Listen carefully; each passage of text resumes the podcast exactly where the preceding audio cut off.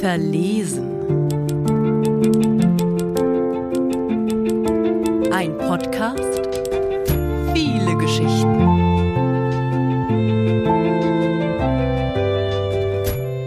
Weil ich an Geschichten über die Liebe glaube. Vielleicht hätte ich erzählen sollen, dass es mein Lachen war. Denn mein Lachen ist fordernd und bricht deines nach wenigen Sekunden schon. Mein Lachen übertönt dein Lachen so überzeugend, so kräftig, dass dein Lachen gar keine Wahl hat, als schnell zu verlaufen. Die zarten Töne des Zweifelns haben gegen die grobe Bestimmtheit meines Lachens keine Chance. Und wenn wir jetzt gemeinsam lachen, spielt es plötzlich doch eine Rolle, wer damit angefangen hat. Jetzt entspricht mein Lachen meiner Unsicherheit. Es versucht zu verstecken, dass ich unsicher bin, ob ich diese Geschichte nicht falsch begonnen habe.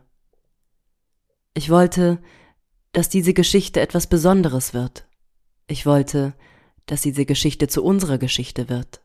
Ich wollte so sehr, dass diese Geschichte gut ausgeht, dass ich nicht darauf geachtet hatte, ob diese Geschichte überhaupt gut anfängt. Ich sitze barfuß am Klavier und blicke durch die geöffneten Türen in Gedanken auf meine sonnige Aprilwiese. Es ist Ende Juni und die plötzliche Hitze hat das Gras dort längst verdorrt. Ich spüre die Sonne nicht auf meiner Haut, nur die Kälte der Klaviatur unter meinen Fingern. Dass ich nur wenige Schritte von der Wärme des Sommers entfernt bin, macht es noch unverständlicher zu akzeptieren, dass es jetzt gerade richtig sein soll, dennoch sitzen zu bleiben. Das Klavier erinnert mich an dich. Es ist groß, zu groß für mich und liebevoll verstimmt.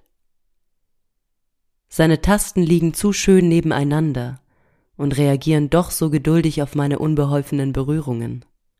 Sein Klang ist wohlwollend und stimmt eine Reife an, die ich noch nicht verstehe. Vor allem aber ist es gerade da für mich. Und in seiner Schwere vermittelt es mir, dass es das noch eine ganze Weile sein wird. Wir haben uns die Ehrlichkeit erhalten, und trotzdem kostet es mich jetzt Überwindung. Plötzlich traue ich mich nicht mehr ganz zu lachen.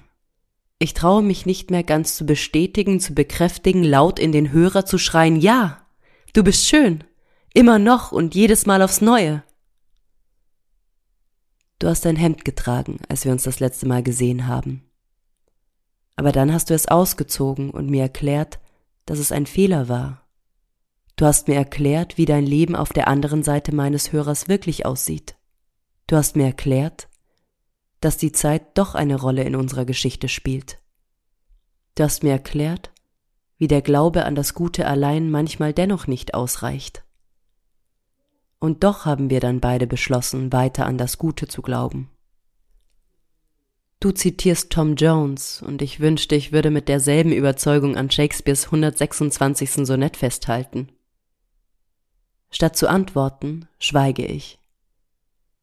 Ich sehe dich an und es bricht mir mein Herz zu gehen. Aber nicht zu gehen, würde alles zerbrechen.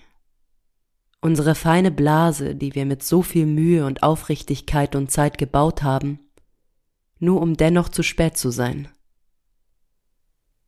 Ein Schatten zieht meine Aufmerksamkeit auf sich. Über der trockenen Juniwiese zieht er seine Kreise.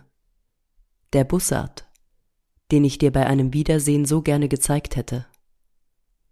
Plötzlich bin ich sehr froh, dass ich ihn nun wieder habe, meinen Bussard, der noch am Himmel stand, als ich mir so sicher war, dass alles gut sein würde. Wir sind beide wieder da, wo wir angefangen haben. Wir sind uns wieder sympathisch, weil wir beide Suchende sind.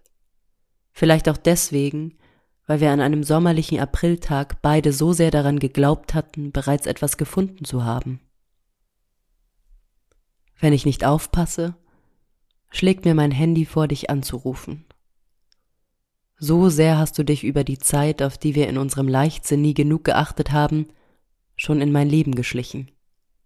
Ich blicke auf mein Klavier und stelle mir vor, welche Lücke es bedeuten würde, wenn es eines Tages dort nicht mehr stünde. Doch gerade ist mein Klavier alles, was dem Raum geblieben ist. Wie gerne würde ich dich jetzt wieder ganz nah an meinem Ohr haben, deiner warmen Stimme lauschen und mir vorstellen, wie deine Lippen sie berühren. Aber ich muss ehrlich sein zu dir und noch viel mehr zu mir selbst. Denn ich kann es nicht spielen, das Klavier, das so wunderschön den ganzen Raum einnimmt. Ich habe nie gelernt, es zu spielen, nie gelernt, es zu schätzen. Ich habe es in meinen Besitz genommen, und so gerne ich auch über seine Tasten streiche, weiß ich, dass es mir nicht zusteht. Es erlaubt mir nur von Zeit zu Zeit vorbeizuschauen. Es ist nicht für mich bestimmt, sondern für jemand anderen, für jemanden, der spielen kann.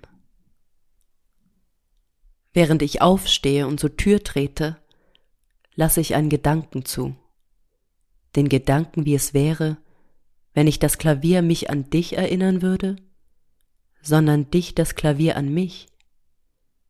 Und nun ist sie da, die Frage danach, wenn es anders wäre, ob du es auch spielen wollen würdest, mein Klavier. Wir wissen beide, dass du mir das eine voraus hast. Du könntest es spielen. Aber nur du weißt in diesem Moment, ob du das auch wollen würdest.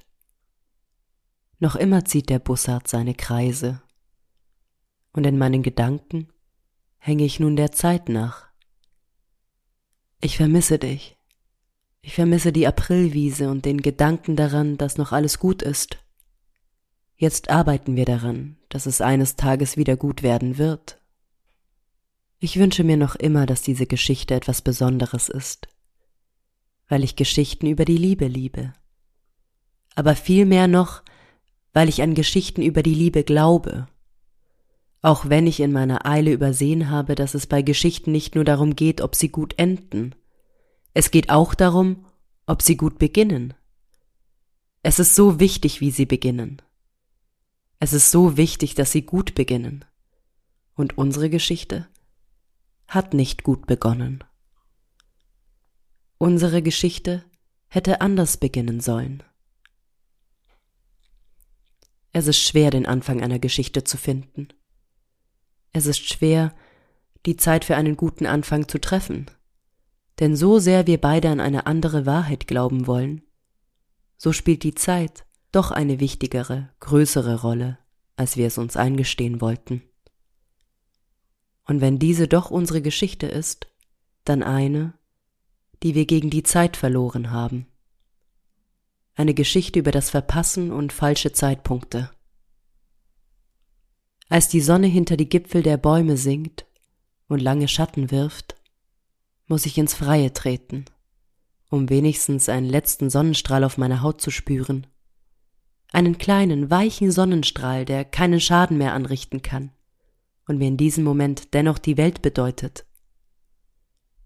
Vielleicht werde ich es eines Tages spielen können, mein Klavier. Aber jetzt ist nicht die richtige Zeit, das Spielen zu erlernen. So wie jetzt auch nicht die richtige Zeit ist, unsere Geschichte zu erzählen. Geschichten über die Liebe beginnen oft zu spät. Und auch wenn wir daran glauben, dass es gut werden wird, bleibt sie, die Angst davor, dass auch unsere Geschichte bereits begonnen hat, dass auch wir zu spät sind.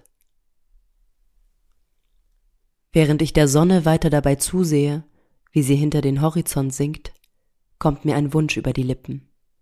Der Wunsch danach, dass unsere Geschichte schlicht doch noch nicht begonnen hat, dass wir den guten Anfang nicht verpasst, sondern viel zu früh, viel zu ungeduldig in die Geschichte gestartet sind, dass wir noch auf den richtigen Zeitpunkt warten müssen, auf den guten Anfang unserer Geschichte. Mein Bussard kreist nach Sonnenuntergang noch über der trockenen Juniwiese. Seine Beharrlichkeit macht mir Hoffnung. Denn was mich jetzt noch hält, ist der Glaube daran, dass die Dinge, die wirklich gut sind, Zeit brauchen. Dass die Dinge, die wirklich gut sind, nie leicht sind und es wäre zu leicht gewesen, wenn ich eines Tages hätte erzählen können, dass es allein unser Lachen war.